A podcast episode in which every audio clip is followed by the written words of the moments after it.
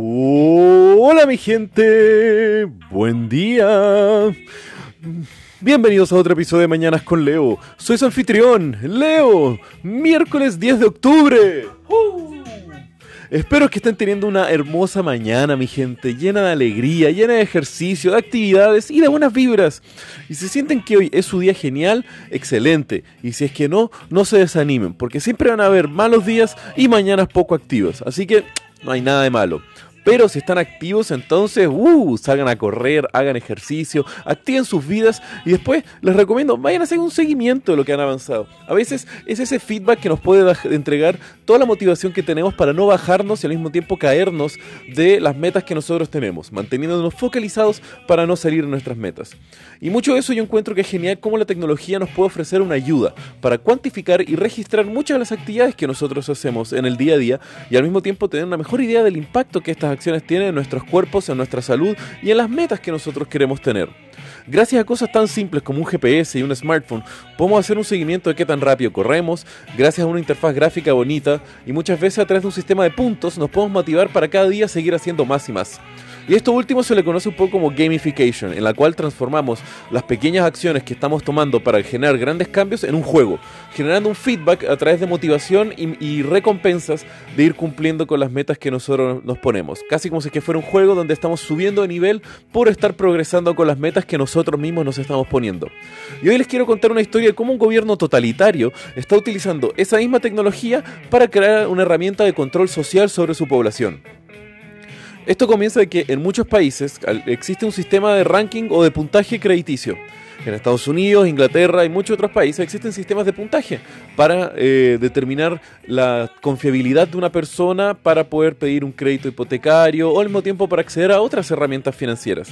Y esta información se recopila por los bancos o las instituciones financieras a través de distintos sistemas, más que nada para ver si las personas pagan a tiempo sus créditos, sus deudas, si es que son eh, el nivel de renta que tienen, niveles de, de deudas, los hábitos de consumo, cosas así.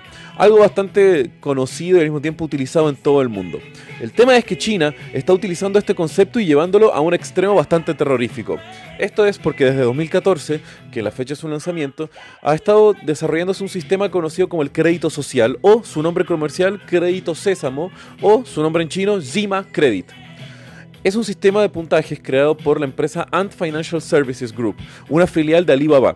Al mismo tiempo es el mismo conglomerado a cargo de Alipay, la mayor plataforma de pagos digitales en China y obviamente como todas las empresas en China tienen parte de su directorio como oficiales del gobierno chino. El tema es que este sistema Zima Credit funciona más o menos igual que los otros sistemas de puntuación crediticia, utilizando tus datos financieros para ir formando más o menos una idea del puntaje que tú tienes, determinado por los hábitos de consumo que tienes, la renta que declaras, la cantidad de deuda que acarreas y cosas así. El tema es que más allá de la salud financiera, esto comienza a tomar un giro bastante más oscuro. Y entonces comienza el régimen a integrar distintos temas de control social dentro del sistema de crédito finiticio. Y les cuento por qué. Esto es que Zima Credit no solamente se basa en lo que haces con tu dinero, sino que además es un indicador para medir la confianza de sus ciudadanos. Y como estamos ahora hablando de China, que es un régimen comunista totalitario, cuando aún está libre al mundo en temas de mercado y todo eso, socialmente sigue siendo un régimen implacable contra los disidentes y opositores al partido. Entonces, la definición de confianza está bastante alineada por los ideales del partido, subyugando así la libertad de su población.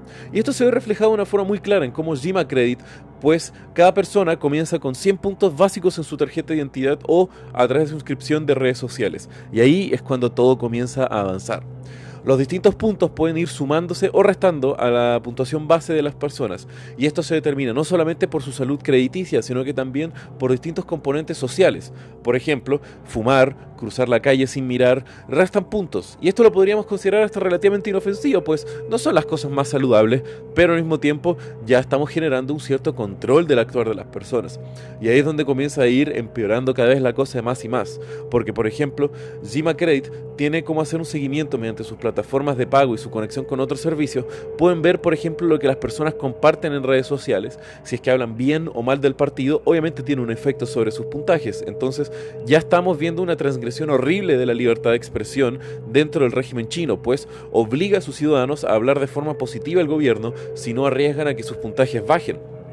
Además, está incluyendo un sistema de control social donde las mismas personas son parte de este sistema de puntos, porque una persona puede ir delatando a otros malos ciudadanos hacia agentes del gobierno que estén haciendo acciones que no son las más bien vistas por el gobierno. Al mismo tiempo, las personas son eh, puntuadas de forma negativa si es que se juntan o si son amigos con personas que tienen un sistema crediticio bastante malo. Entonces, estamos cada vez haciendo de que las personas se traicionen los unos a los otros para para generar un mayor incentivo de que se estén todos alineados a lo que quiere el gobierno. Más aún, ahora ustedes se preguntarán, ya, pero ¿qué tan malo puede ser tener un puntaje muy bajo? Bueno, yo les digo, más allá de que una tasa de interés muy alta a un crédito hipotecario puede restringir totalmente el acceso o las chances de una persona a acceder a herramientas financieras que les puede ayudar a tener una mejor calidad de vida, a aumentar su patrimonio y al mismo tiempo poder acceder a la compra de activos que pueden ayudarlos a valorizarse, pero además, como China todo se está llevando a un extremo bastante horrible, eh, el puntaje alto también significa que además de tu sistema crediticio, puedes tener acceso a suscripciones gratuitas a gimnasio, otros servicios públicos, el transporte es más barato, transporte público, y al mismo tiempo puedes reducir los tiempos de espera en los hospitales. Y esto significa que una persona en China, por tener un puntaje muy bajo, puede sufrir en un salón de espera en un hospital y posiblemente sufrir repercusiones a su salud de forma irreparable.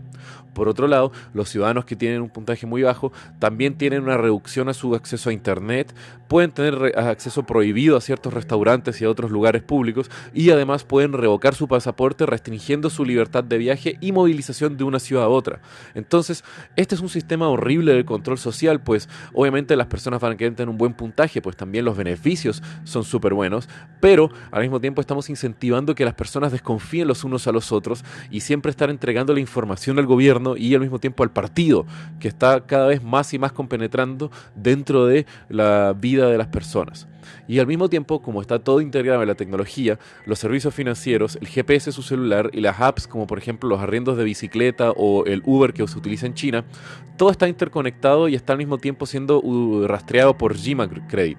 Entonces, teniendo más de 8.000 puntos de información para ir determinando los puntajes de los ciudadanos, esto es prácticamente un episodio de Black Mirror, loco. Y el programa de crédito va a ser obligatorio para toda la población de China a partir del 2020. Estos últimos años siendo más que nada un ensayo y error y ir probando cómo estar generando el sistema más eficiente de control social dentro de la población china. Así que nada, tendremos que ir viendo más o menos nosotros como ciudadanos de países libres y al mismo tiempo fuera de este régimen, viendo cómo progresa el avance de este experimento, donde tendremos a la mayor población social del planeta Tierra bajo esta como eh, armazón de control y restricciones de libertades que el partido político dominante, que es el Partido Comunista en China, está viendo y al mismo tiempo tendremos que estar de ojos abiertos para que ningún otro movimiento político, sea de izquierda o de otros partidos, con hambre de poder y con ganas de generar un control social, se inspire en China para replicarlo en nuestros países. Así que bueno, mi gente, con esta terrorífica información los dejo por el día de hoy. Si quieren saber más, los links en la descripción del episodio pueden ver más información sobre esto. Y como siempre, que tengan un muy buen día. Los quiero, mi gente. Besos.